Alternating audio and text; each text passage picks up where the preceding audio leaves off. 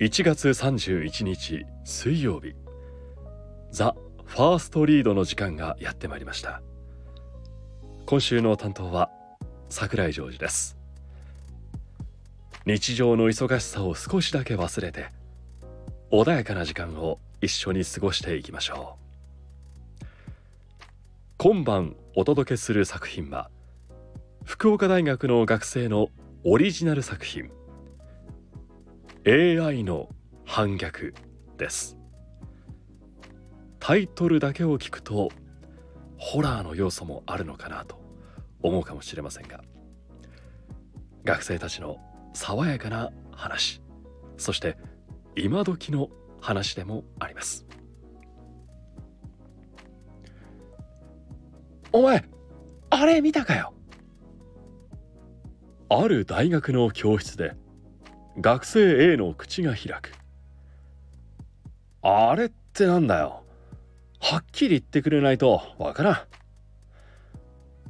俺はスマホをいじりながら淡白に聞き返す。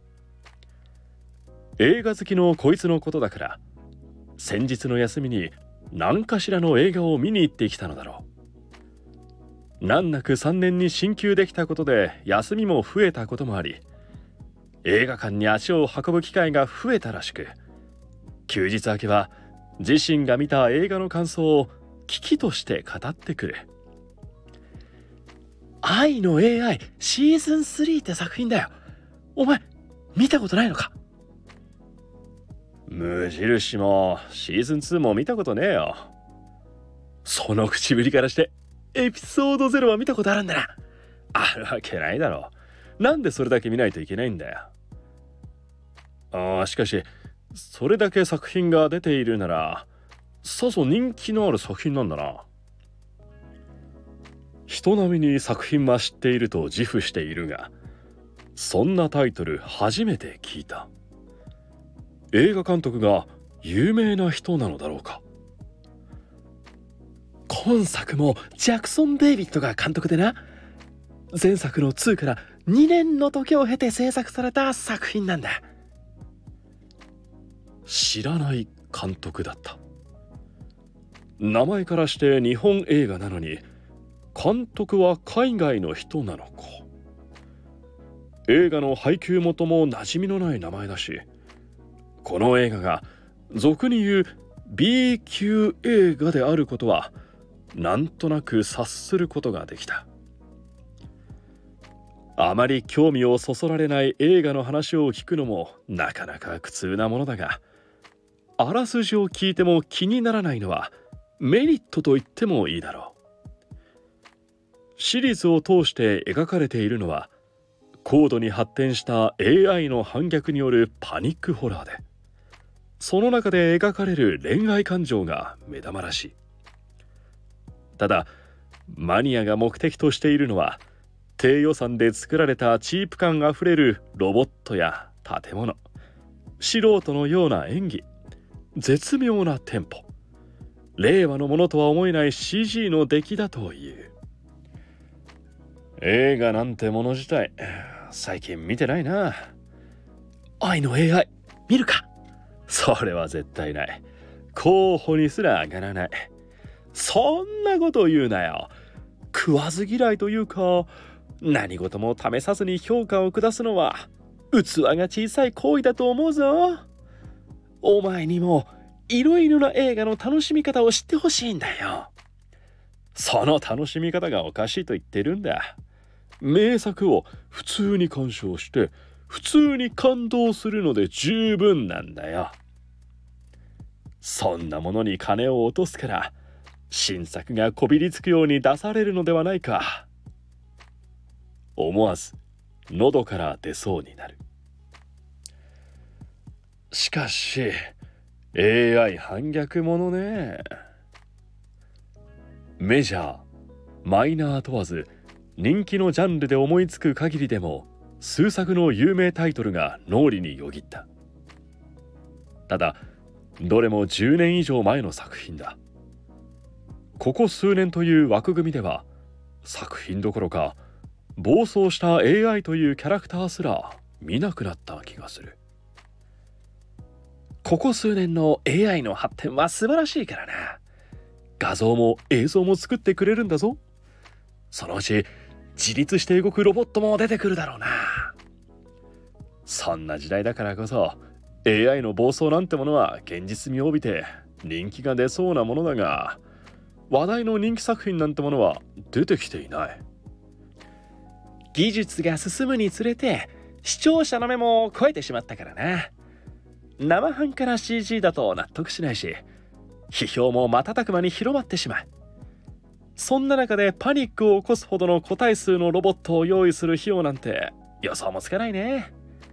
少なくとも低予算短期間で準備できるものではない。そう聞くとシリーズを重ねている九段の映画の評価も上がらないな。こういうのは第一印象を信じる方が良さそうな気がする。娯楽の技術が進んで消費者の評価の基準が上がると作品の母数が減るというのは割とどこでも見られる話だと思うがな。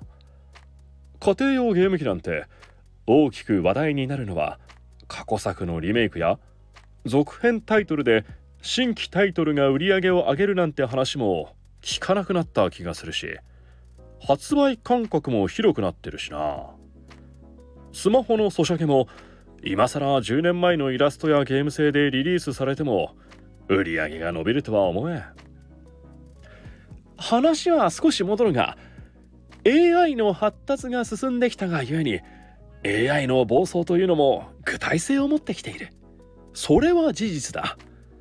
ただ AI の暴走というのは何だと思う？具体的に挙げてみなよ。A にそんな質問をされる。いきなりそんなことを言われて即答できるほど俺は想像力が豊かではない。これまで見聞きした情報を掘り出して答える。すぐ思いつくのは重火器を装備したロボットの集団が都市を攻撃したりミサイルを制御するシステムが誤作動を起こして他国に発射されるとかだな。感情を理解したロボットが人々を襲うっていうのも聞いたことがある。なぜそんなことを聞くのかと A に尋ね返す。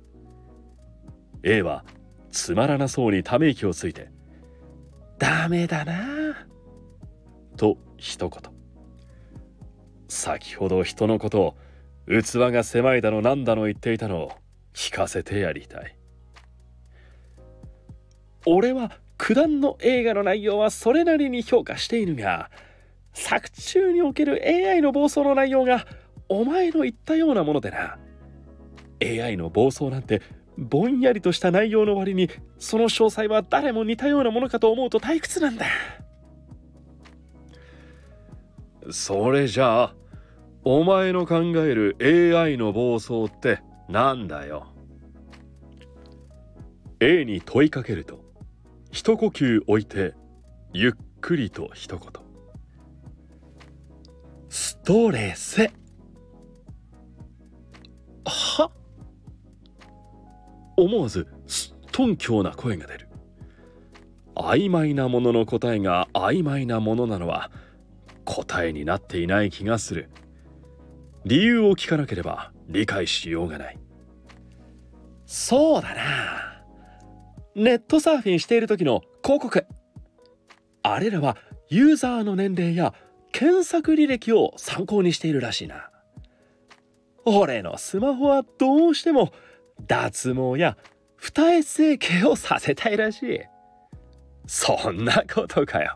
いちいち気にするなよ。ハゲるぞ。よかったな。